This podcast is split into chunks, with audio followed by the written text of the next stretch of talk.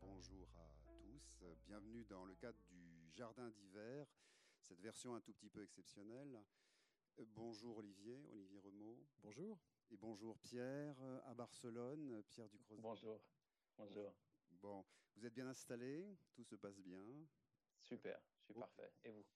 Alors, voilà, je, je, crois que nous avons à discuter euh, d'un nouvel usage du monde L'usage du monde, c'était un titre euh, d'un ouvrage important, enfin, de Nicolas Bouvier. Mais euh, depuis euh, ces années 50-60, bien des choses se sont passées, des transformations radicales. Et donc on va ensemble essayer de penser quelque chose comme un nouvel, un nouvel usage du monde. Pierre Ducrozet, vous êtes romancier, voyageur. On vous doit en particulier l'invention des corps en 2017.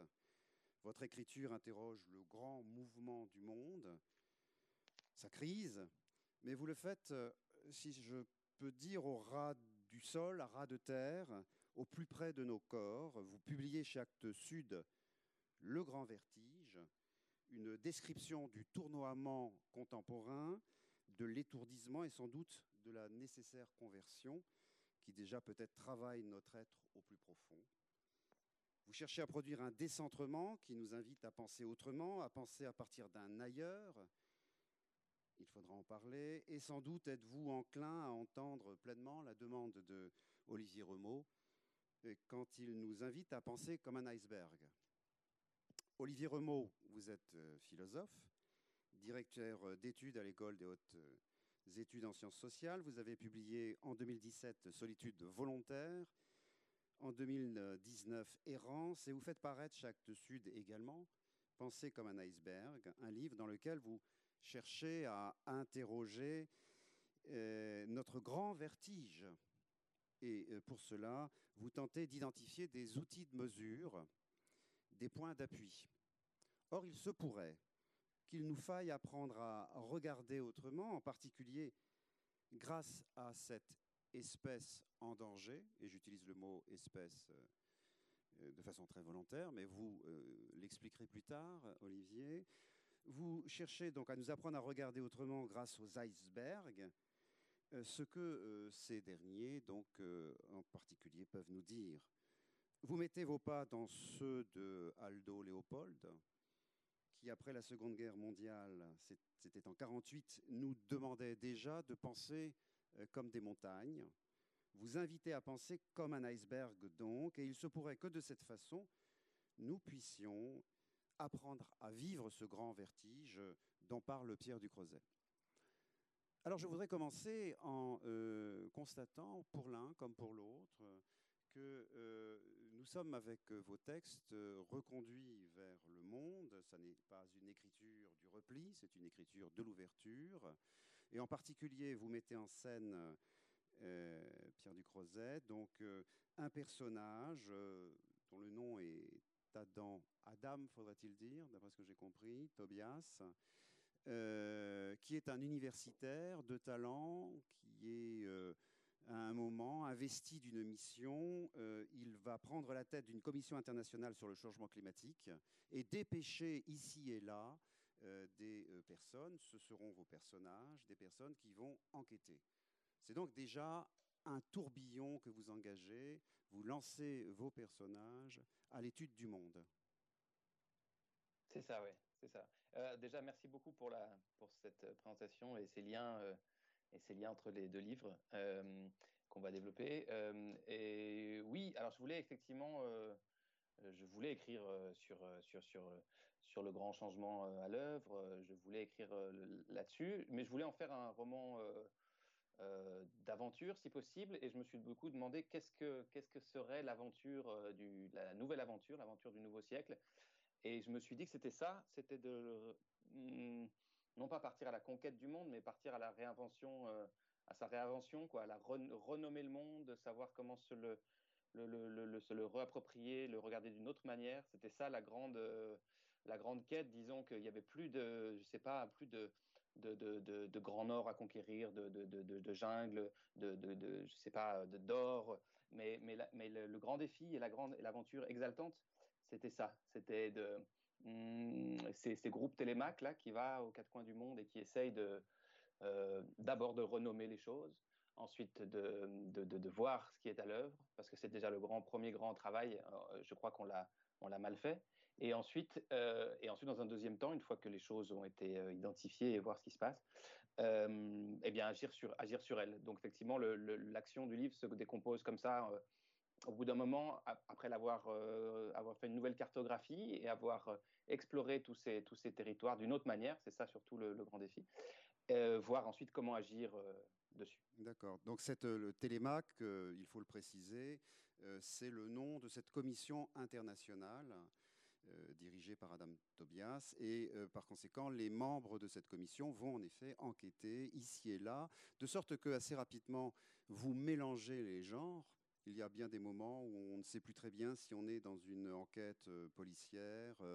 Euh, euh, on pourra peut-être en parler davantage plus, plus tard, mais il y a cette idée aussi d'une multiplicité. Enfin, c'est vraiment un roman du multiple qui mêle à la fois des éléments de contenu, mais en même temps qui mêle les genres. Oui, parce que c'était l'idée, bah, peut-être qu'on va en parler avec, Olivier, mais je crois que le, grand défi euh, dans, l'art, ça va être d'inventer une nouvelle, euh, manière de voir. Euh, donc, il va falloir euh, effectivement euh, décentrer le regard. Dans, le roman, c'est, toute, une, affaire. Et je crois que la multiplicité des points de vue, la multiplicité des genres romanesques, des registres, des langues, des voix, des mondes, c'est ça aussi le, grand défi, je crois. Parce que c'est aussi politique en fait c'est sortir de ce de ce regard euh, fermé anthropocentré qui souvent s'incarnait aussi dans une première personne par exemple dans le, roman dans la littérature dans une être enfermé dans une tête je crois que c'est enfin évidemment on peut en discuter littéralement il y a plein de choses à, faire aussi là-dessus mais que mon idée et, celle de plein plein de romanciers aux quatre coins du monde c'est d'ouvrir de métisser et de, créer comme ça des rhizomes littéraires. Alors, en effet, euh, on retrouve aussi cette dynamique dans votre texte. Vous êtes philosophe et pourtant, euh, vous partez, vous sortez de votre université, euh, de, vos, de vos travaux, euh, vous quittez votre bureau et euh, vous euh, prenez le chemin du Grand Nord, vous vous, exposez vous-même, vous voyagez, mais vous faites aussi référence à euh, tous ces explorateurs qui ont euh, découvert les pôles, euh, identifié, étudié les icebergs. Et par conséquent, il y a presque là une similitude. Ce ne sont pas des personnages que vous inventez, mais en réalité, ce sont aussi des, des individus, enfin, qui vont en quelque sorte, euh, dans l'histoire déjà, mais peut-être euh, encore aujourd'hui, euh, enquêter sur l'état du monde. Oui, alors c'est peut-être là qu'on a une clé d'un autre usage possible du monde, en, un sens précis. C'est-à-dire que finalement, le monde, il est là. Il est sous nos yeux. Et ce que je voulais montrer dans le livre, c'est que, à propos des mondes de glace, notamment, c'est que on les a toujours crus morts. Or, ils ont de la vie en eux. C'est pour ça que l'iceberg n'est pas une simple métaphore. C'est un individu à part entière, mais on n'en regarde que, la partie immergée. C'est un beau spectacle, ça a donné lieu à des très beaux tableaux, on en a tiré une espèce de pensée du décor naturel, tantôt dangereuse, tantôt un petit peu plus amicale, mais on a toujours tenu ça à distance, dans bien des récits de voyage que par ailleurs j'adore. Et ce que je voulais dans ce livre, c'est montrer comment on pouvait voir ces mêmes mondes qui avaient été tant traversés, pour des raisons souvent liées à des logiques de conquête, de performance, parfois de, nationalisme, hein, bien sûr, on pouvait les voir autrement, c'est-à-dire les voir, si j'ose dire, d'en bas, hein, et opérer ce, ce, décentrement un peu, un peu maximal, à la façon de Pierre aussi, euh, c'est-à-dire jouer à être autre chose que soi. Hein. Et donc, à ce moment-là, eh bien, soyons francs, euh, avons-nous, avouons-nous la tâche euh, à laquelle il faut nous employer Plongeons dans les eaux froides. Mmh. Allons voir en dessous, allons voir les 8 neuvièmes de l'iceberg qui sont immergés. Et qu'est-ce qu'on découvre à ce moment-là? On découvre tout un monde de vie, des écosystèmes hyper dynamiques, hyper complexes, qui sont à la racine, à l'origine de tout le réseau trophique dont nous dépendons, nous en tant qu'humains, puisque, pour ne citer qu'un exemple que j'aime beaucoup, les algues de banquise, celles qui s'accrochent hein, à cette banquise qui fond sous nos yeux aujourd'hui, produisent pas loin de 50% de notre oxygène mondial. Donc plus la banquise se rétracte, et moins nous respirerons bien. 50% Pas loin. D'accord, ok. Alors cela dit, euh, vous euh, faites aussi une étude de la relation que euh, les hommes ont pu avoir dans l'histoire avec les icebergs, vous montrez comment ils se sont représentés les, icebergs et en particulier comment la pensée occidentale a pu euh, représenter ces, monuments de glace avec euh, éventuellement d'ailleurs des erreurs. Enfin, on pourra revenir là-dessus, mais cela signifie que vous convoquez beaucoup de, voyageurs, beaucoup, des peintres, des photographes, évidemment un certain nombre d'explorateurs. Vous parler du moine Brandan, que l'on connaît ici en Bretagne, peut-être plus particulièrement. Euh, vous parlez d'Arthur Conan Doyle, vous euh, parlez de Bernard Moitessier. Je veux faire là le parallèle entre ce qui se joue finalement euh, dans le texte d'Olivier et puis tous les interlocuteurs que vous choisissez. Et puis par ailleurs, finalement, ces enquêteurs qui vont explorer le monde dans le cadre du roman écrit par Olivier. Donc il il y a là plein de regards multiples de ce point de vue-là. Oui, ce sont des regards multiples, mais qui s'articulent finalement autour d'une même saisie euh, des, phénomènes. Et c'est finalement l'enjeu du premier chapitre, c'est que je commence d'une certaine manière par ce que j'aimerais qu'on ne fasse plus, c'est-à-dire euh, euh, traverser ces espaces, ces grands espaces, en les supposant désertiques, désolés, nus, Hein, euh, autant de citations, hein, ce sont les termes employés euh, même géographiquement hein, pour ces régions, mais au contraire, en y apercevant, en y, décelant, et là je crois qu'il y a un vrai dialogue avec les scientifiques à inaugurer, parce que eux le savent, en y décelant euh, la vie dans ses moindres détails. Quand vous discutez avec des, océanographes, ce que je vous ai dit à propos de la partie immergée de l'iceberg, ils ne découvrent rien, ils le savent d'emblée, avec des biologistes également. Donc euh, il y aurait sans doute une, autre clé là de, ce nouvel usage du monde, une autre raison aussi de, continuer à se décentrer, y compris sur le plan euh, des disciplines, y compris sur le plan des méthodes, des genres, hein, qu'évoquait euh, Pierre très justement, arriver à nouer entre eux des façons de raconter, des façons de comprendre, d'analyser, et donc euh, multiplier les, dialogues avec des interlocutrices et des interlocuteurs différents pour justement, euh, comment dire, euh, errer sur la planète ou, marcher sur la planète ou naviguer dans ces océans en, en, prenant soin simplement du vivant qui, qui les habite. Alors, il me semble que l'un, un autre, l'un des traits, je crois qu'il y en a un certain nombre, l'un des traits communs euh, à vos deux livres, c'est que l'un et l'autre, vous êtes accompagnés, euh, sans que ce soit toujours explicite, par un auteur, un compagnon d'écriture. Euh, est-ce que je me trompe Pierre, mais j'ai cru déceler, j'imagine que c'est une question qui vous a souvent été posée, le, derrière Adam Tobias, euh, la personne et l'œuvre de Bruno Latour euh, Disons que oui, la, découverte de certains livres de, Bruno Latour a été peut-être au lancement du livre. Et effectivement, je lui ai prêté des traits d'Adam Tobias. Ensuite, il a été construit comme tous les personnages par une sorte de, métissage, de, couches, de choses. Euh, mais il y a certaines phrases, effectivement. Euh, et puis, il y a cette stature, et puis, il y a cette, figure-là, euh, évidemment. Et puis, surtout, c'était le déclencheur, c'était une rencontre avec lui et les questions qu'on s'est, posées et qui m'a posées autour de, qu'est-ce que ça pourrait être un roman de, de, ce genre nouveau, de ce qu'il essaie de lui de travailler et de ce que Olivier travaille aussi. Euh, dans ce nouveau regard. Euh, et en cela, euh, je pense qu'il y a encore il y a un travail immense à faire. C'est-à-dire, j'ai voulu, par exemple, je voulais essayer de, pareil, de, par exemple, dans le deuxième mouvement du livre, de, de me laisser entraîner par, par le pétrole, donc que, le récit devienne pétrole. Euh, ensuite, que le récit devienne euh, désert, devienne pierre, à la fin, à la fin devienne minéral.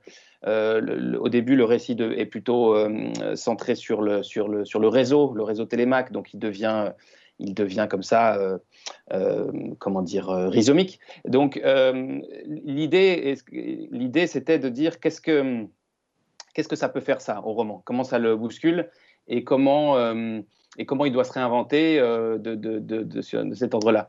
Et, moi, ce que j'aime beaucoup là dans, ce, dans, ce que, dans la lecture de, ce livre, ce que je trouve formidable, c'est exactement ce que j'essayais euh, modestement et très mal, puisque je n'ai pas les, outils pour ça, d'imaginer dans ce réseau Télémac, dans ces, euh, dans ces enquêteurs. C'est-à-dire, quand je lis ça, moi, je dis effectivement, l'iceberg, évidemment, comme tout le monde, je le considère euh, mal, en fait. Je ne le regarde pas comme je devrais regarder. Et du coup, tout l'objet du livre, c'est de dire, euh, regardez, en fait, si vous regardez de près comment il, comment il craque, comment il, euh, comment il, comment il fait du bruit, comment il se déplace, comme, comme cette chose-là est vivante, eh ben, c'est fabuleux. Et en fait, c'est ce qui est en train, de, je crois, de se passer grâce à toute une suite de, personnes qui travaillent autour de ça, et, donc aussi évidemment Bruno Latour, c'est qu'on est en train de quand même de, créer un nouvel un, nouveau regard. Euh, dans l'art, par exemple, c'est ce qu'a ce qu'a dit Olivier, euh, c'est très net. Pendant des années, pendant des siècles, le, la, nature est décor, et, conquête, est toujours à l'arrière-plan évidemment de l'être humain, et toujours euh, comme un moyen de soit de domination, soit d'exploitation, soit de décor. Et là, tout d'un coup, comme dans ce livre-là, il sort du décor et il devient acteur. Donc là, il y a, il y a mille romans à, à, inventer autour de, de, plonger dans la terre, par exemple, plonger dans les airs, euh, dans, dans plein plein d'espaces, et leur donner non pas euh, notre regard d'être humain, mais le, leur rendre, euh, enfin, les, les, les, se laisser envahir par eux et, et, en fait adopter une sorte de point de vue euh, extérieur. Donc voilà, cette rencontre, en tout cas avec Bruno Latour, a été décisive pour tout, ces, pour tout ça.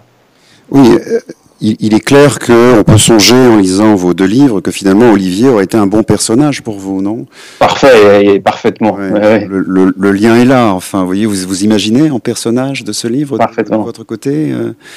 Ah bah ce serait un honneur, mais euh, mais, euh, pour, pour rebondir simple, très brièvement, je, pense que, ce que ce que ce que Pierre veut, pointer du doigt aussi à, à l'échelle du roman, enfin au tout début de, ce, que, tu disais là, euh, en fait, tu, le fais euh, avec la manière dont chacun de tes personnages se déprennent d'eux-mêmes. Il y, a, ce mot, moi, je, quand, quand j'ai lu le, Grand Vertige, m'a frappé. Hein, euh, Jude qui cherche à se déprendre d'elle-même hein, quand elle fait brûler, elle veut s'en aller d'elle-même. Donc euh, et c'est pas simplement une fuite à l'égard de son propre statut de de, de, de, de femmes, euh, de, personnages, même littéraires d'une certaine manière. C'est un appel, euh, si j'ose dire, de la pensée du dehors, quoi, du vivre le monde depuis l'extérieur. Alors c'est pour ça d'ailleurs que, et je reviens à cette référence à la tour, en fait, euh, euh, lorsque l'on dit donc euh, un nouvel usage du monde, euh, peut-être faudrait-il finalement corriger et parler d'un nouvel usage du terrestre, en ce sens qu'on sent ce mouvement chez vous deux de la recherche de l'inscription, c'est-à-dire non pas quelque chose qui relève du survol, soit littéraire dans le cadre d'un roman, et euh, non pas un survol conceptuel dans le cadre de la philosophie, mais une tentative pour s'inscrire et trouver des, points d'ancrage. Euh, on, est, bien là dans une sorte d'éloge de la contiguïté ou de la continuité. Et donc les crises euh, subjectives vécues par les personnages, évidemment, sont très fortes et révèlent ce mouvement du dehors. Euh, c'est ça, ouais. C'est qu'est-ce que, en fait, que la question, c'est qu'est-ce que un personnage, euh, quand est-ce comment quand est-ce qu'il devient terrestre, en fait. Euh, et la quête de mes personnages et, de plein d'autres romans, c'est tout ce chemin-là, en fait. effectivement, ça passe, comme disait Olivier, par se déprendre, se laisser envahir par, par différents flux, donc par le voyage, par June et par toute une suite d'épreuves euh, et par la jungle aussi. Donc du coup, c'est pour ça, la, jungle pour elle, ça va être ça, ça va être euh, passer une succession de, crises et, d'épreuves pour arriver à sortir, d'elle-même. C'est des siècles de, domination, d'oppression, c'est des siècles qui sont accumulés dans nos corps en fait, et il y a beaucoup de chemin pour s'en déprendre et pour retrouver une sorte d'accord et avec les autres corps et avec les autres êtres vivants. Donc moi je le voyais comme une, longue longue quête de comment réussir à retrouver une place dans tout ça qui ne soit euh, ni de l'ordre de l'exploitation ni de la domination. C'est très très long et ça va nous prendre très très longtemps, mais je trouve ça exaltant. Et ça, je voulais vraiment, je tenais vraiment à ce que ce soit euh, un roman, si possible, euh, plutôt de, l'élan plutôt que de la catastrophe et de l'effondrement. parce que j'ai l'impression aussi que c'est dans ces termes-là que ça va se jouer. C'est c'est, je crois, une aventure exaltante aussi qui nous attend. Dans, vos deux ouvrages, manifestement, vous travaillez sur l'imaginaire, mais l'imaginaire au plus près du corps. Enfin, pas un imaginaire mental, mais l'imaginaire en tant que finalement, c'est par là que nous nous inscrivons dans le monde. Et euh, donc, euh, Olivier, en faisant, euh, en faisant, en constatant que l'iceberg est vivant, alors on pourrait dire être un personnage, mais ce serait euh, le dévaluer. Non, est vivant, c'est-à-dire existe euh, comme euh, quasiment un, être qui a son identité. Eh bien, vous, produisez cet effort pour nous inscrire vraiment dans le monde. Les icebergs sont des êtres vivants. Et, donc, vous avez même cette, remarque que l'on trouve dans votre livre qui est saisissante et que vous allez développer longtemps, euh, la remarque sur la naissance de l'iceberg. Alors ça, ça c'est un, terme, ça a été mon, point de départ hein, euh, il, y a, il, quelque temps. Euh, c'est ce terme utilisé par, par les scientifiques glaciologues de vélage euh, pour, euh, pour, euh, pour désigner donc le, le, moment où le, glacier côtier se fracture, on l'utilise en montagne aussi, et lâche un morceau de lui-même qui devient le futur iceberg promis à une destruction, enfin une mort évidente, puisque une fois qu'il est dans l'eau, il se, il se dissoudra mécaniquement. Et donc le terme, complètement ininterrogé et saisissant, c'est-à-dire que c'est tout simplement un registre animalier. Hein. Donc bien sûr qu'on lui, on lui prête une vie, les glaciologues eux-mêmes lui prêtent une vie. Les glaciologues eux-mêmes sont des animistes lorsqu'ils parlent de, de, vélage. C'est ça que je veux dire. Et, euh, ce qui, ce qui m'a beaucoup intéressé, c'est de me rendre compte que, en fait, ce que l'on nomme une chose n'est plus une chose dès le moment où l'on entretient avec elle une relation de familiarité régulière, de vie quotidienne, où on se prend par exemple à lui adresser quelques paroles le matin quand on se réveille, c'est n'importe quel montagnard qui vit près d'un glacier euh, d'altitude vous dira ces choses-là. Euh, qu'on lui adresse son premier regard, par exemple, sur la terrasse. Hein. En Islande, on sait très bien que c'est très très présent. Hein. C'est une nation qui, dont l'identité se constitue dans, dans, la glace. La première ministre l'a dit encore assez récemment.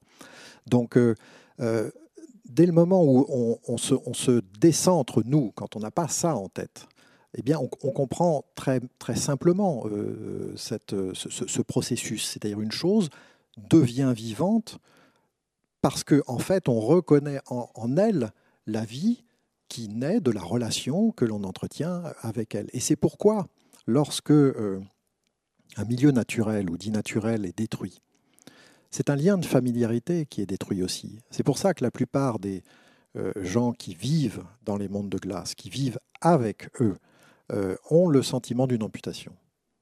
C'est une perte d'une partie de leur corps lorsque un glacier, par exemple, vient à disparaître. Et ça, c'est très fort. Il faut le prendre euh, au sens, au sens littéral. Pas simplement une question d'écologie sensible, hein, qui est un pan montant hein, du débat aujourd'hui, et pour des raisons extrêmement intéressantes. Euh, c'est aussi pour des raisons euh, tout simplement euh, profondément humaines. Hein, c'est qu'on se sent meurtri en tant qu'humain lorsque ce que l'on nomme un non-humain, par exemple le glacier, vient à mourir. Oui, c'est ça. C'est un travail que vous produisez dans le cadre duquel il faut entendre vraiment cette manière de considérer le glacier, entendre que ça n'est pas une simple métaphore, ce n'est pas simplement un jeu avec le langage, comme on pourrait nous en produire ici euh, de manière romantique euh, en Occident, comme on a pu en faire. Il y a une tentative, enfin une tentative non pas, ça même pas, puisque finalement au fond c'est leur manière, enfin je parle ici des sociétés qui euh, sont proches des glaciers, qui vivent avec les glaciers, euh, c'est euh, les individus qui, qui, sont dans ces sociétés-là, donc considèrent le, glacier vraiment comme un être vivant, c'est quelque chose qu'il faut prendre très au sérieux. C'est ça, ce, n'est pas une question de métaphore, parce que toute métaphore, en l'occurrence, est un travail d'autocentrement. Euh, celui qui produit la métaphore se parle à lui-même. Euh, mais l'objet qu'il désigne, déjà par son statut d'objet, euh, est mis à distance. Donc il ne le comprend que rarement en profondeur. Et l'une des raisons pour lesquelles j'ai beaucoup aimé Le Grand Vertige, c'est qu'il n'y a pas, ce n'est pas, pas un roman de métaphore. Hein. il n'y a pas de métaphore dans le texte de Pierre Ducrozet au sens classique du terme, alors même qu'il y a des personnages. Il y, a, des mots, il y a des mots qui fusent, qui euh, courent. Et il y a des efforts précisément pour faire en sorte que le langage nous permette de penser des durées, des rythmes qui saisissent autrement euh, les réalités matérielles. C'est vrai en particulier de votre analyse euh, du pétrole. Enfin, euh, la façon dont vous en faites, là, euh, finalement, là encore, quelque chose comme un personnage avec son histoire, dans sa rencontre avec l'homme à un certain moment. Ouais, ben, le roman peut permettre ça, de, effectivement, de varier les vitesses, les points de vue, les, les genres, comme on disait tout à l'heure. Et donc, du coup, de, mon idée, là, c'était sur un laps de temps de page le plus réduit possible, faire une sorte de travelling le plus long possible. Et donc depuis euh, effectivement les profondeurs euh, de la Terre, quand, euh, quand le kérogène va commencer à se former, jusqu'à des milliards d'années après, quand au bout de tout le processus effectivement de, sédimentation et puis l'exploitation des hommes et puis le cercle, le, cercle du, pétrole, quand tout ça va se transformer en, en, CO2 et détruire la Terre et revenir en fait de là où elle est partie euh, sous une forme bien différente et euh, sous une sorte de pluie de, mort, quoi. Et donc je me suis dit si si si en, concassant le temps, quoi, on le on, en fait une sorte de, voilà de, de, rapide euh, travelling comme ça, ça peut donner une sorte de, vertige justement de eh bien de, ce qui de ce qui s'est passé, quoi. Et donc c'est vrai que le, le, roman permet entre autres ça de travailler le temps euh, c'est même peut-être ce qu'il fait hein, surtout. Et, donc j'aime bien euh, tenter des, soit des ellipses, soit des courts-circuits, soit des, soit des réinventions comme ça pour euh, tout simplement le malaxer. Et puis voilà, bah, ça, permet des, choses comme ça si, si, si, ça, si ça fonctionne. Est-ce que c'est ce que vous appelez géo géopoétique augmentée? Est-ce que c'est de ça dont il s'agit? Bon, en fait, ça, c'était une sorte de, de, de, boutade et de clin d'œil à Kenneth White. Euh, ah, d'accord, c'est Kenneth White. Ouais, c'est Kenneth White qui a inventé ça. Et, euh, et c'était juste, effectivement, bah, voilà, un des traits, par exemple, du personnage qui, du coup, euh, n'est plus, n'est plus personne au bout d'un moment, puisqu'il prend, là, c'est une petite référence à, à quelqu'un d'autre. Et, puis et, et, puis, petit à petit, on crée, on, crée, on crée un personnage. Donc, mais oui, ça pourrait être ça, oui. Et puis, mais c'est exactement ce que fait, euh, euh, ce que fait Olivier aussi. Euh, c'est ben, en fait, est-ce que je peux lire un passage qui m'a beaucoup marqué? Euh, Bien sûr. En fait, c'est le, c'est Val, Val Plumwood. Euh, oui, j'allais en parler, mais vous. Bon, bah alors, non, non, mais vous, allez en parler. Ou alors, on, le garde pour tout à l'heure, parce qu'évidemment, ok, super. Non, parce que c'est formidable. Ouais. Euh, donc, peut-être faut-il avancer. En effet, j'aimerais revenir sur cette idée des personnages et de la tension qui traverse les personnages. Vous, je suis saisi par le fait que, même si c'est un roman du dehors, c'est aussi un roman dans lequel on voit les subjectivités en souffrance du fait de la crise. Et alors, de ce point de vue-là, en effet, il y a un effet miroir par rapport à nos propres expériences. Nous sommes tous, dans le cadre de cette crise environnementale, enfin, interrogés au plus profond sur nos pratiques. Et vous avez en fait dans euh, euh, l'exposé des vies des personnages, enfin, on ne cesse de voir cette tension-là, plus ou moins, plus ou moins forte. Et même quand il s'agit de trouver une solution, une solution végétale, enfin, vous pourriez en parler peut-être, il y a une prévalence du végétal dans votre texte, euh, eh bien, euh, c'est encore vécu difficilement, douloureusement. C'est une forme d'initiation en réalité, car ce monde nouveau qui euh, doit advenir ne se fait pas aussi facilement. Oui, ben merci pour de l'avoir noté comme ça. C'était effectivement tous les personnages, je les imaginais dans un rapport au monde effectivement euh, différent et donc euh, forcément complexe et, avec une suite de, confrontations. Et donc le personnage auquel vous faites référence, euh, principalement Nathan, donc cette espèce de, génie de la microbiologie et qui en fait tout un, un jour commence à avoir une tache dans l'œil qui lui apparaît et puis une sorte de mal-être général, une viscosité, il appelle ça. Et, sa femme lui, suggère que c'est certainement parce qu'il a le nez tellement plongé dans la matière euh, et dans le végétal et dans l'animal, et que ce végétal va très mal, euh, lui-même euh, commence à être contaminé. Et je crois que c'est ce qui nous arrive à, tous. je suis frappé de voir comme la plupart des gens que je connais qui travaillent, qui ont le nez plongé dans, dans je sais pas, dans le comment l'appeler, mais le grand, euh, le grand combat, disons, le combat écologiste, pour, pour, le dire rapidement, euh, traverse des grandes, grandes phases de, dépression, de mal-être, forcément, puisqu'on ne peut pas être là-dedans sans être euh, atteint par... D'ailleurs, c'est peut-être une question qu'on pourra se poser après, hein, Olivier. comment on ne peut ne pas être atteint par ce mal En tout cas, c'est ce ce qui arrive à Nathan.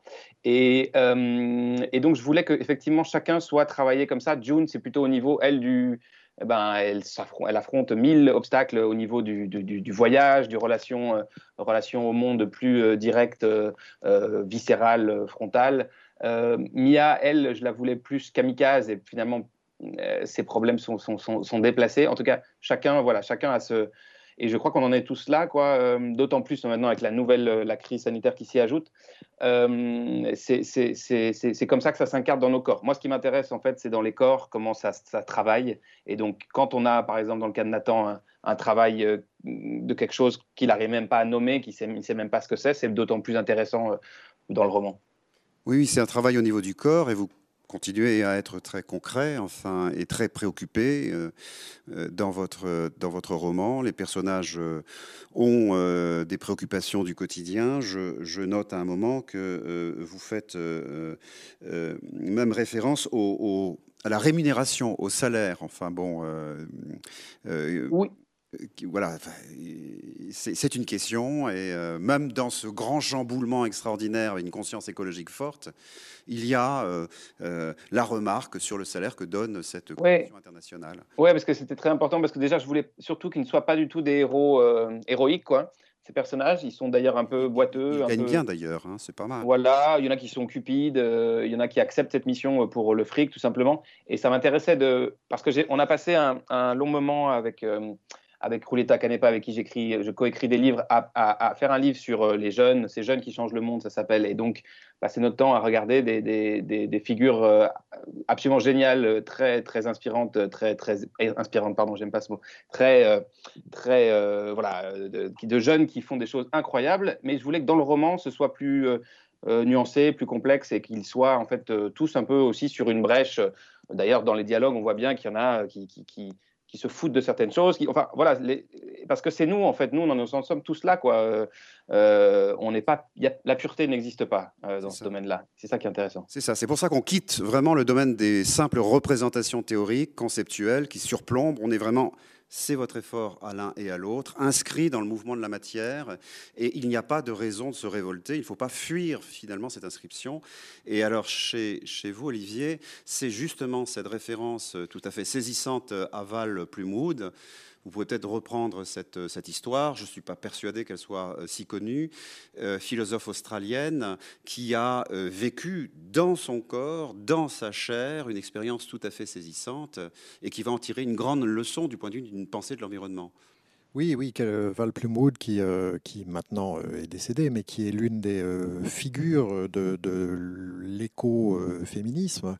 Euh, et qui, euh, en 1985, euh, à l'occasion d'une sortie en, canoë, alors même qu'elle savait, hein, je, me remémore son texte, que la zone était plutôt habitée par de nombreux caïmans, bon, elle décide de s'y aventurer. Et puis arrive euh, le, tragique, euh, c'est-à-dire qu'elle croise le regard d'un des caïmans euh, sur, sur la berge, qui lui-même donc l'observait depuis un certain temps manifestement, et elle se sent subitement proie, donc possible festin, hein, selon l'un des termes qu'elle utilise elle-même. Et le caïman lui saute dessus.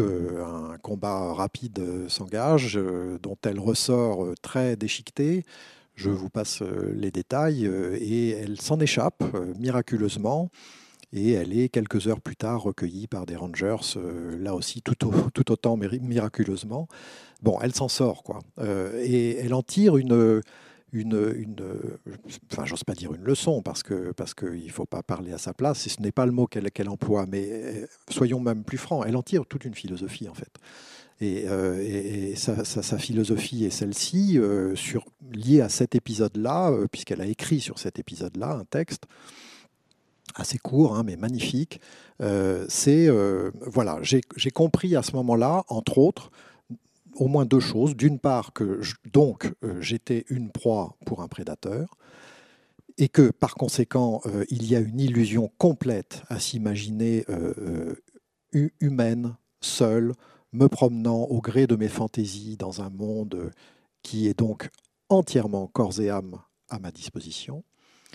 tout est quand même aussi de l'ordre du rapport possible de force. Hein. Euh, et puis, euh, la deuxième chose qu'elle a comprise, manifestement, c'est que ça l'a euh, poussée donc à se décentrer au maximum, c'est-à-dire que là, c'est, le, c'est presque l'argument d'expérience, hein, dirait Machiavel, hein, c'est-à-dire l'expérience vous démontre que vos habitudes ne tiennent plus.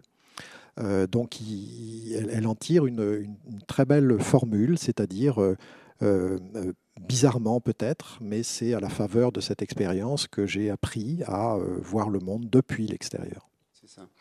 Et finalement, vous vous en inspirez dans la mesure où, euh, de la manière qu'on peut produire cet effort, y compris vis-à-vis d'un animal qui a cherché à vous tuer, eh bien, il est possible finalement, euh, quand on observe ces êtres extraordinaires, les icebergs qui sont vivants, qu'on peut presque considérer comme des espèces, tout ma remarque au début, eh bien, il est possible de les considérer et de tenter de regarder, y compris notre expérience, en adoptant le point de vue de l'iceberg. Enfin, oui, c'est ça. Alors évidemment, il ne faut souhaiter aucune expérience euh, tragique de ce genre. Hein, euh, cela dit, euh, dans la relation à l'iceberg, elles existent, ces expériences aussi. Alors elles existent aussi, puisque finalement, bien sûr, pendant longtemps, les accidents se sont multipliés avec des chocs qui...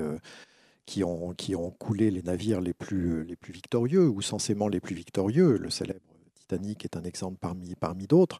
Euh, depuis les systèmes de radar, euh, ces, accidents euh, arrivent beaucoup moins. Mais ce qu'il faut comprendre, en fait, avec ce simple exemple, c'est évoqué juste à l'instant, pas celui de Van Plumwood, mais s'agissant des icebergs, c'est que finalement, on, les suppose dangereux lorsqu'on les, lorsqu'on les bute. Hein, mais en soi, en eux-mêmes, ils ne sont ni dangereux ni pas dangereux. Euh, donc euh, on, transforme une réalité donc euh, vivante pour certaines personnes qui ont des rapports familiers, encore une fois, avec un glacier ou avec un iceberg, ou qui vivent dans des zones côtières, en un problème de, morale. Hein, c'est-à-dire qu'on en fait une source de danger possible. Mais il y a, une petite erreur, évidemment, dans, ce, dans ce regard, dans cette approche. Alors, ce qui euh, est tout à fait saisissant euh, dans vos livres, c'est que euh, compte tenu de cet effort pour produire un décentrement, c'est assurément quelque chose qui est visé dans un cas comme dans l'autre, il y a une question que vous posez, et l'un et l'autre, comment le langage nous trompe? Euh, comment l'usage de notre langue naturelle en vient finalement à nous faire croire que nous avons affaire à des substances, à des choses qui demeurent, alors même que euh, tout est mouvement. Et vous faites référence, Olivier, à une langue euh, inuite dans laquelle il n'y a quasiment que des verbes. Et par conséquent, la rencontre d'une montagne est un événement, est un acte.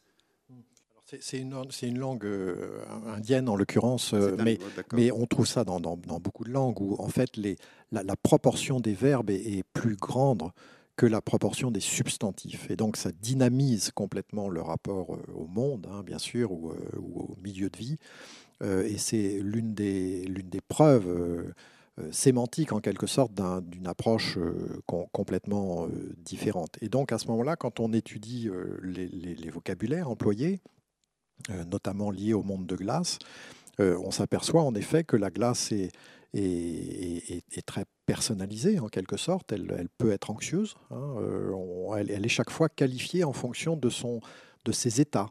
Hein, elle vient de casser ou elle vient de se, raccrocher par exemple à, la banquise ou alors elle est toute seule au loin sur l'océan ou alors elle vient de s'acoquider avec sa petite sœur qu'elle vient de rencontrer, enfin ce, ce genre d'exemple. Et donc c'est c'est un vocabulaire finalement très familial. On se rend compte que l'humain fait partie de la même famille que les non-humains, euh, et euh, c'est cette très très large famille, là j'emploie les mots de certains autochtones eux-mêmes, hein, le mot famille est utilisé, euh, c'est une très grande famille dans, laquelle en fait chacun négocie ses rapports avec les autres. Juste un dernier point sur, je, rebondis quand même sur, sur votre question à propos du, du danger, parce que le langage nous permet de, mieux spécifier. Ce qui m'a beaucoup intéressé aussi, c'est de comprendre que euh, il y avait euh, à l'égard de ces entités, par exemple, et peut-être est-ce une, une pensée à méditer en général, euh, une distance nécessaire à respecter. Et que le danger naît lorsqu'on oublie cette distance-là. C'est-à-dire typiquement, on est en kayak et on longe un glacier côtier. C'est extrêmement dangereux, bien sûr, parce qu'il peut se fracturer. Hein. Mais pareil sur la banquise ou pareil sur un manteau neigeux en, montagne, par exemple, l'organisation de concerts géants en montagne aujourd'hui est, peut-être un petit problème. Ça peut, déclencher des avalanches. Hein. Euh, et, donc, il, faut faire attention à ça, c'est-à-dire que conserver la bonne distance avec ceux, les vivants avec lesquels on veut vivre, est probablement un point nécessaire. En tout cas, c'est un point enregistré dans beaucoup de langages des autochtones.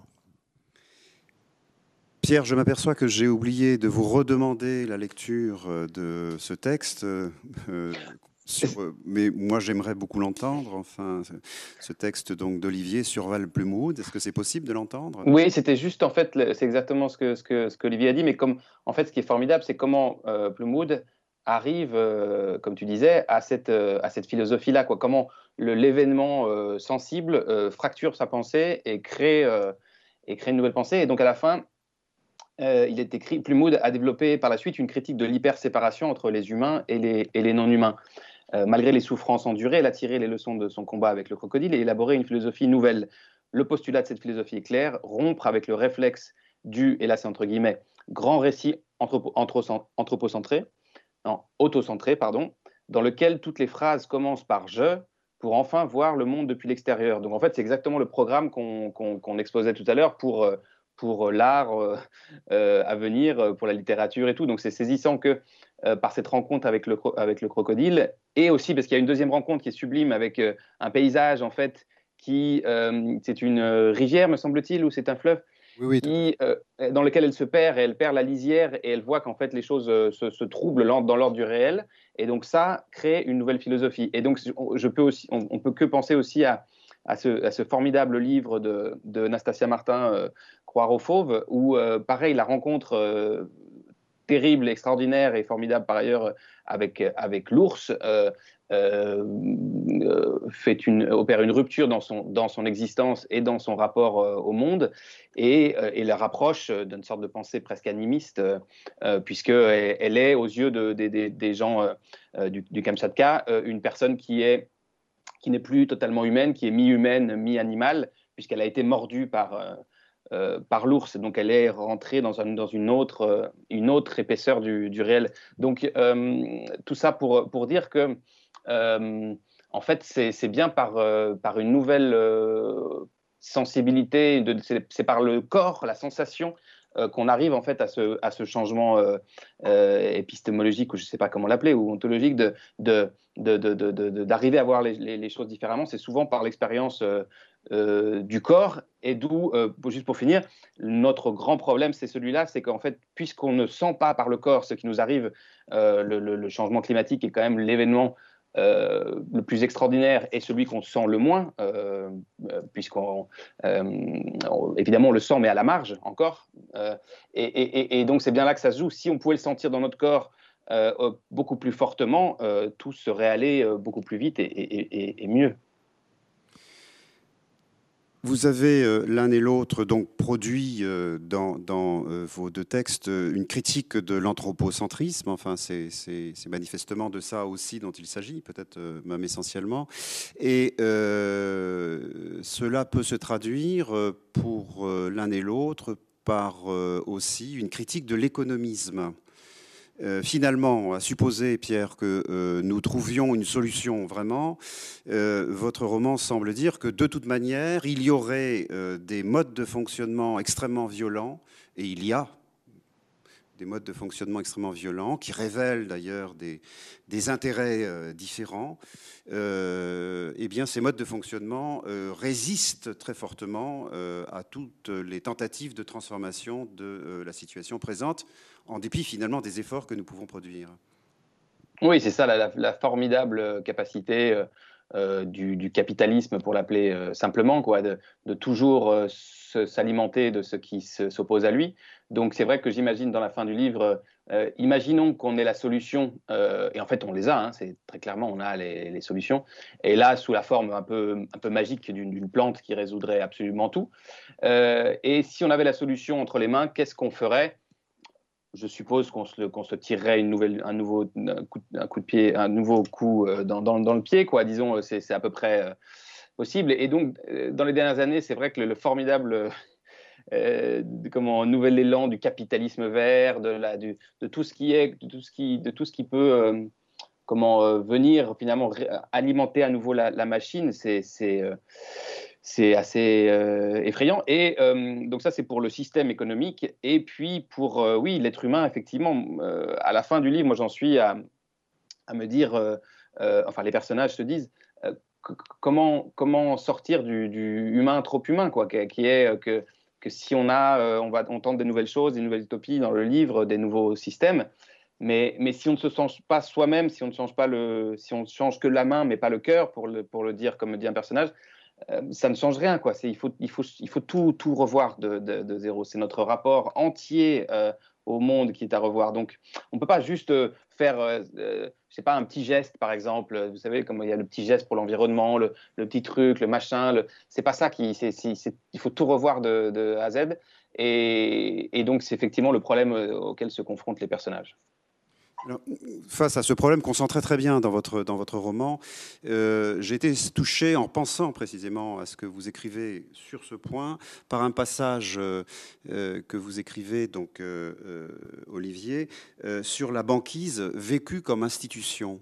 Je trouve ça assez saisissant, en ce sens que voilà bien ce qui nous manque, enfin, des entités naturelles qui euh, sont euh, ressaisis dans un cadre social au point de devenir des institutions qui fixent des comportements. C'est euh, manifestement ce que nous n'avons pas, nous, concernant la Terre.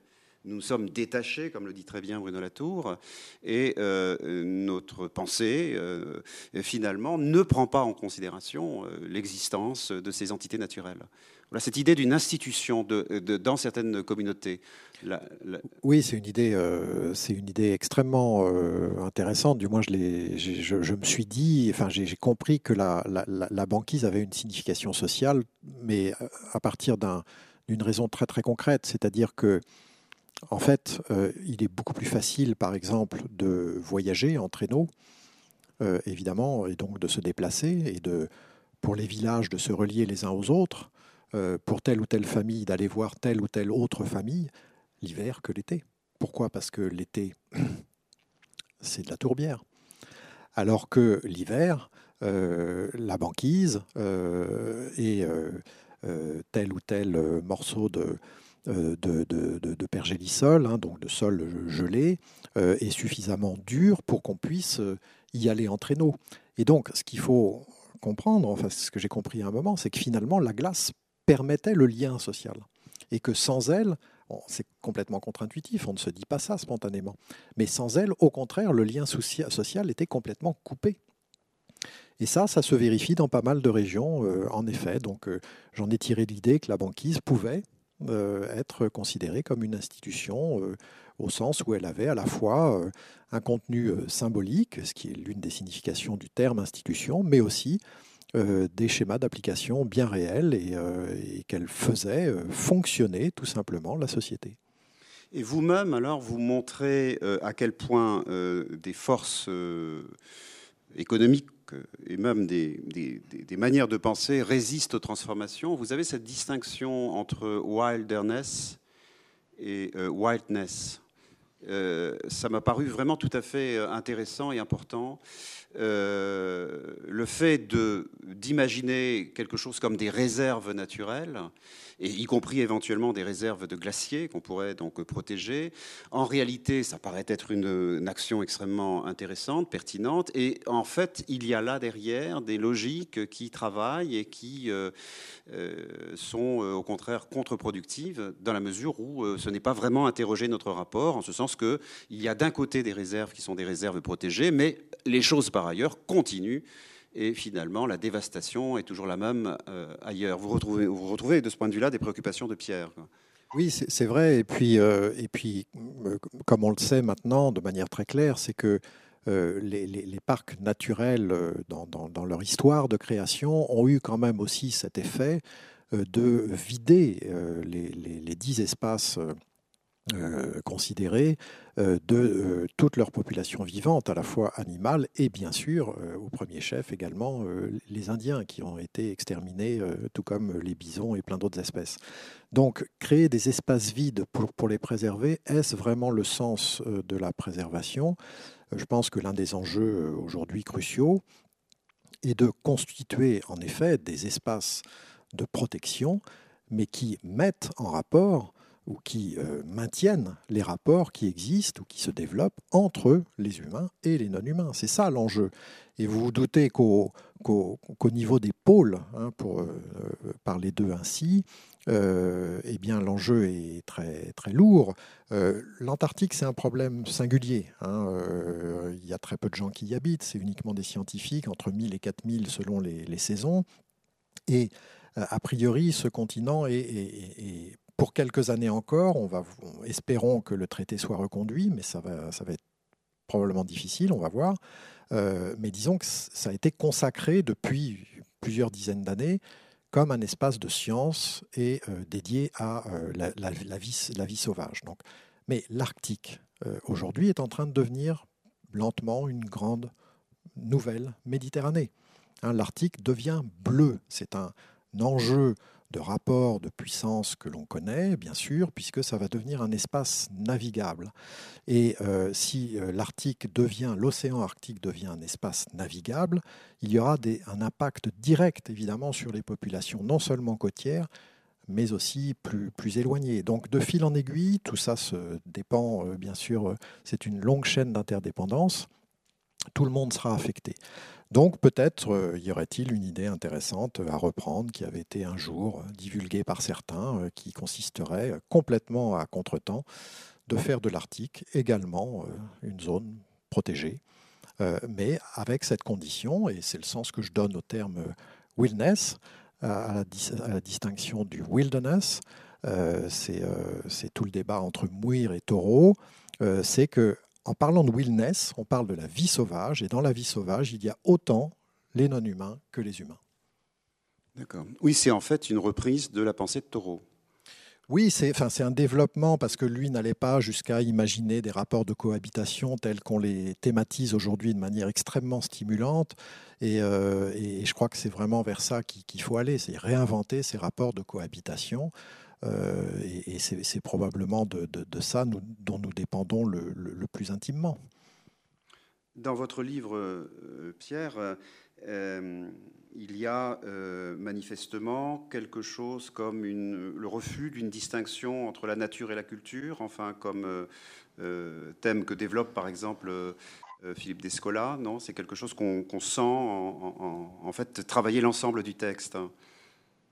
Ah oui, complètement. Oui, bah, de toute façon, ça, je crois qu'on est tous, euh, tous d'accord et, les personnages du livre euh, le sont euh, forcément. Oui, c'est totalement. ça n'a plus lieu d'être. Ça a été le grand, le grand ennemi. C'est ce qui nous a foutu là-dedans. donc, donc, de toute façon, ça, c'est certain. et ensuite. et ensuite, il y a toute une sorte de toute une suite de distinctions à, à, oublier. Enfin, c'est vraiment, c'est vraiment la suite des preuves dont on parlait tout à l'heure. un, ensemble de dualisme qu'il faut effacer. Euh.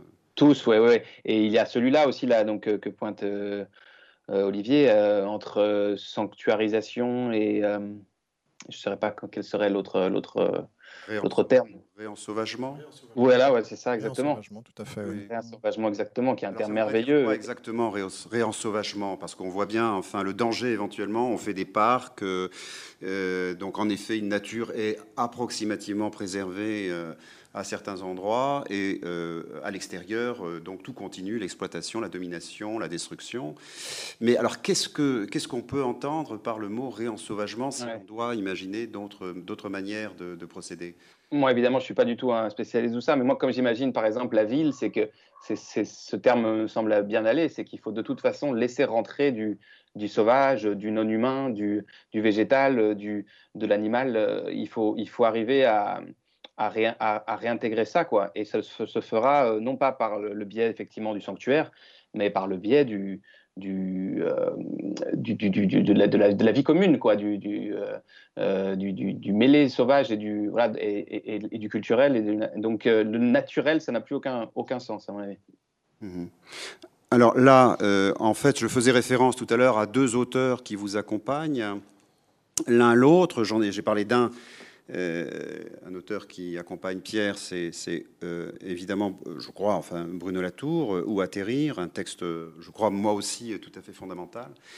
Et puis, il y a cet autre auteur qui, cette fois, accompagne, me semble-t-il, Olivier, ça, ne serait-ce que du fait du titre, Penser comme un iceberg, c'est Aldo, Aldo Léopold, alors je montre peut-être ce petit ouvrage qui est tout à fait important et qu'on doit lire, enfin me semble-t-il, qui s'appelle L'éthique de, la Terre, mais euh, il y a dans cet ouvrage un autre texte qui s'intitule euh, Penser comme une montagne.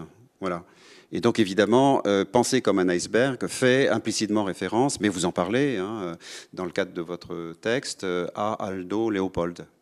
Oui, c'est un, un, clin d'œil euh, volontaire, hein, et je m'en explique dans le, dans le tout dernier morceau, enfin l'avant-dernier morceau euh, du, du livre, et, je, rappelle euh, en fait l'entête de, ce, petit chapitre où Léopold conseille finalement aux, vachers et à ses compagnons humains de, prendre le point de vue de la montagne pour ne pas avoir trop peur du loup, et, que, et, que, seule la montagne comprend que la présence du loup est nécessaire pour réguler la population des cerfs et euh, éviter que, par exemple, les forêts ne soient trop défoliées par l'action euh, euh, voratrice des, des, cerfs et que donc tout repose dans une espèce d'équilibre auto-négocié, entre-négocié sans cesse par les différents actants hein, du, vivant.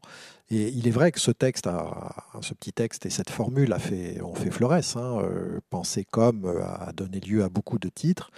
Euh, mais je me suis dit, bon, ce, passage du texte de Léopold est tellement beau et, la formule est tellement percutante que, que ça vaut la peine de le reprendre à propos de, de, de, mes, de mes milieux de travail, en l'occurrence les glaciers, les icebergs, les calottes glaciaires dans ce livre, parce que finalement, ça, ça permet aussi de, deviner euh, et même plus de comprendre que, euh, eh bien, comme euh, les, les, vachers, selon Léopold, dépendent de ce que la montagne comprend lorsqu'elle entend le cri du loup, nous, nous dépendons aussi très directement de ce qui se passe lorsqu'un glacier se réduit à peau de chagrin.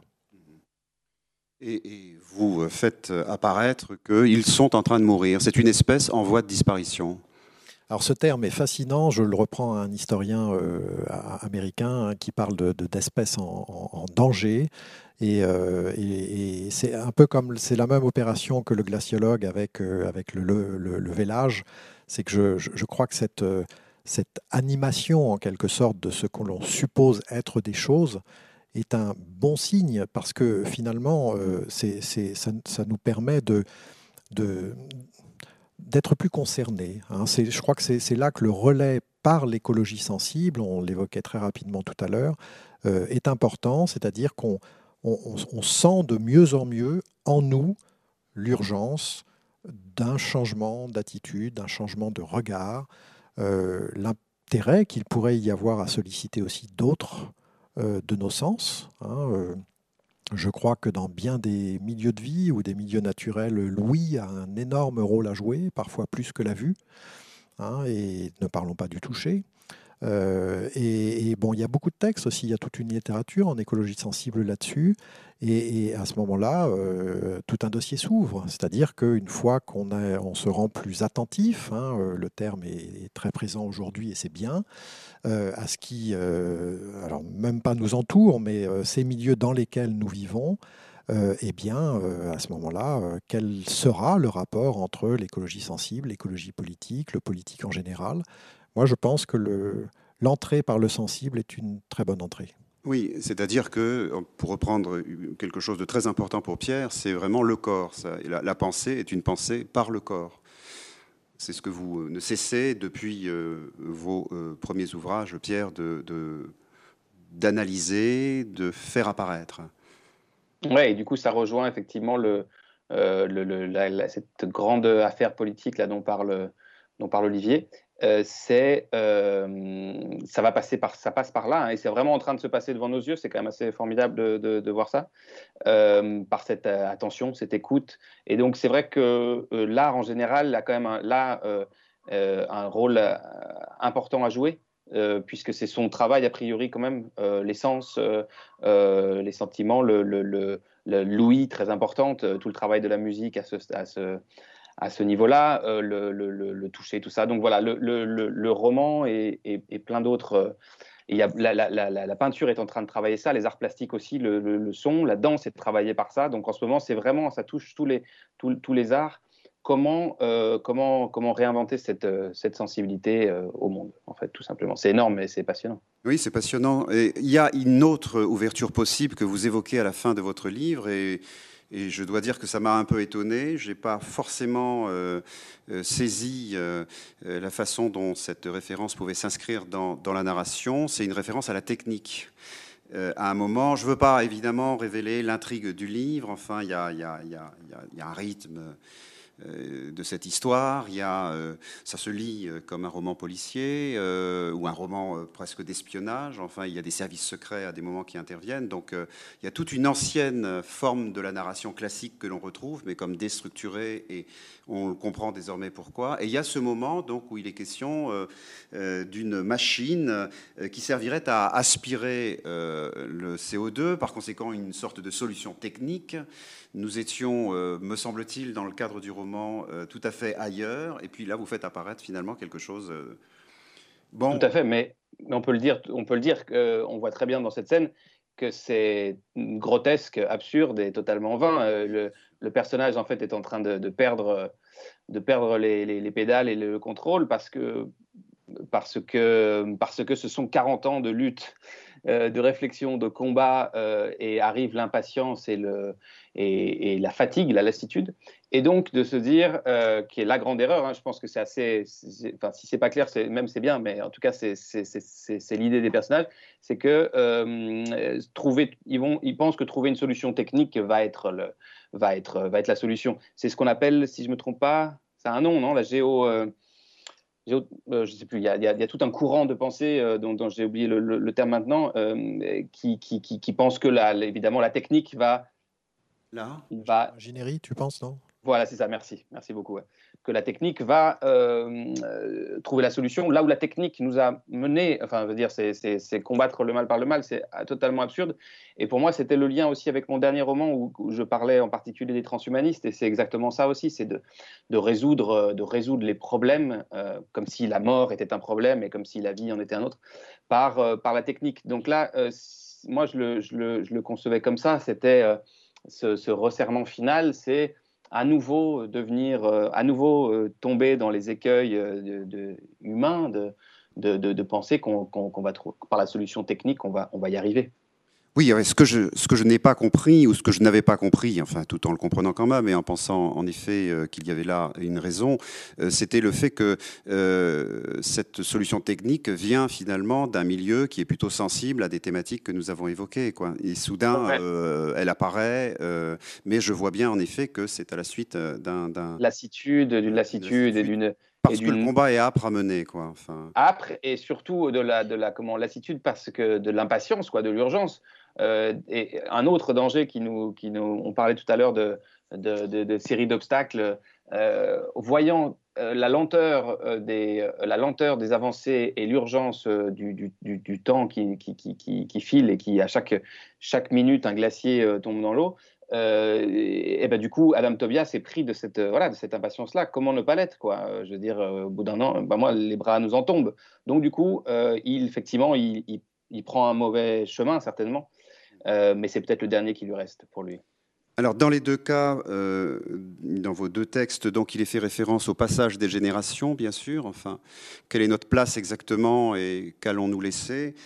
Euh, il y a ce moment tout à fait euh, fort dans votre livre, Olivier, euh, ce deuil, cette plaque qui est posée sur un glacier dont on constate qu'il est mort, avec une référence précisément faite aux générations, l'indication que si elles sont en mesure de lire, peut-être que les choses finalement, la plaque posée sur le glacier, peut-être que les choses finalement auront peut-être pas si mal tourné. Enfin, c'est assez poignant. Il y a eu une cérémonie dans le cadre de laquelle des euh, personnes sont euh, venues finalement euh, se recueillir sur la mort du glacier. C'est ça, ça s'est passé en, Islande hein, il y a deux ans.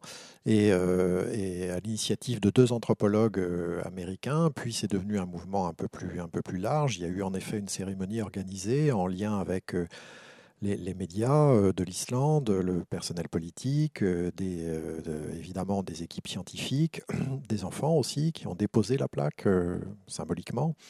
Et, et, ça venait d'un constat effectué en 2014 par un glaciologue qui euh, statuait euh, la conclusion suivante, c'est que euh, le glacier, le Yokotl, donc, comme, comme, il est dit, n'est plus un glacier. C'est ce que les glaciologues appellent la, dead ice. C'est de la glace morte, c'est-à-dire qu'il est revenu à son état de névé, un petit ensemble de flocons de neige amassés, et promis à se dissoudre très, très rapidement. Et donc leur idée était de effectivement de poser une plaque avec un petit texte qu'ils ont commandé, euh, euh, traduit euh, donc en anglais à un, écrivain islandais, et qui attesterait du fait que ils ont été là hein, et, que des, efforts seront certainement faits, mais si vous voyez cette plaque et que rien n'a changé autour, eh bien, vous saurez que on aura essayé, quoi. Hein, euh, mais malheureusement, ça n'aura pas marché. Et donc, c'est typiquement euh, ce que je trouvais fascinant dans cette, qui n'est pas le seul exemple aujourd'hui. Ça a été repris ailleurs, notamment en Autriche. ce, qui est, ce que je trouvais fascinant dans cet exemple, en en discutant avec leurs instigateurs, notamment, c'est que finalement, c'est de l'ordre de la cérémonie post-traumatique. Hein, et, donc, euh, et, donc là, on retrouve l'entrée par le sensible, c'est-à-dire qu'on a là une preuve objective avec une plaque commémorative, hein, euh, comme une espèce de petit cimetière, euh, de l'événement sensible que cette déclaration de mort a provoqué en nous. Et vous, de, votre côté, donc, Pierre, vous faites référence justement au passage des générations. Il y a deux remarques que j'ai notées, je vous cite on naît avec un monde et on meurt avec lui, que cela nous plaise ou non. Deuxième euh, euh, euh, remarque, deuxième phrase, ce n'était pas la fin du monde, c'était juste la fin d'un monde.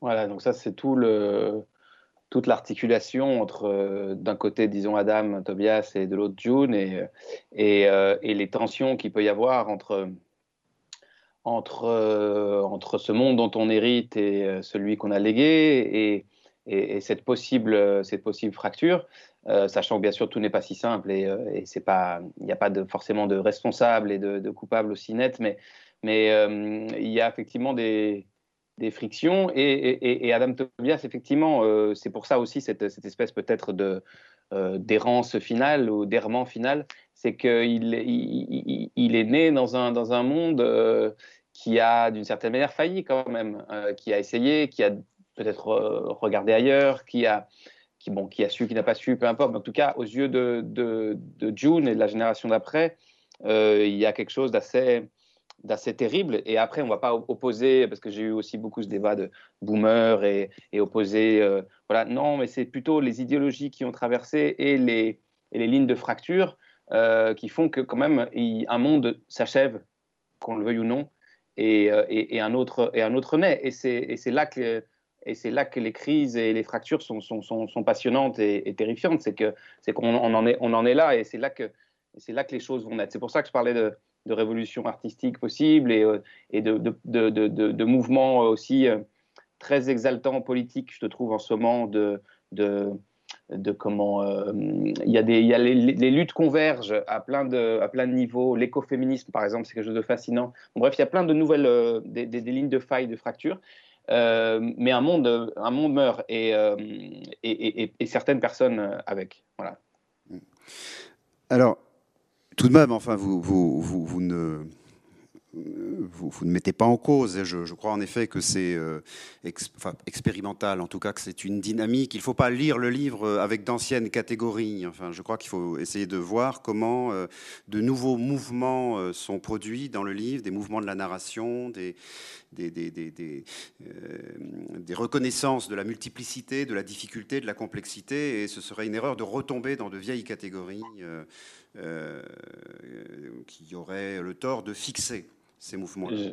Bon, mais, mais vous, vous écrivez quand même, le pire legs que nous laissent nos parents, c'est celui-là. On a bien profité de la vie, à vous de la sauver maintenant.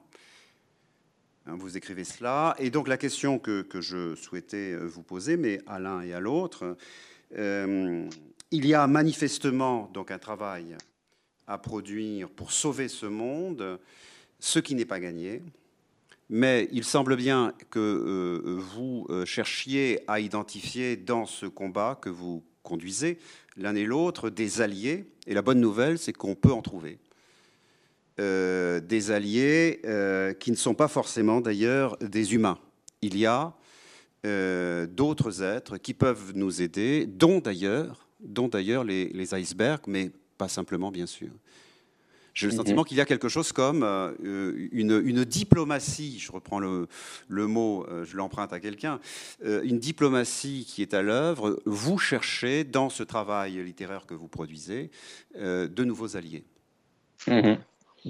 oui, oui, tout à fait. et donc les alliés non humains, les alliés de bah, tout, ce qu'on a parlé, quoi, de, de, métissage, mais en tout cas, euh, il y a aussi par ailleurs euh, des ennemis aussi, et c'est aussi ce que disent aussi les personnages dans le livre, et c'est pour ça qu'il y a aussi une lutte politique et qui peut devenir euh, directe, enfin d'action directe aussi, parce qu'il y a aussi, enfin il y a une guerre en fait quand même.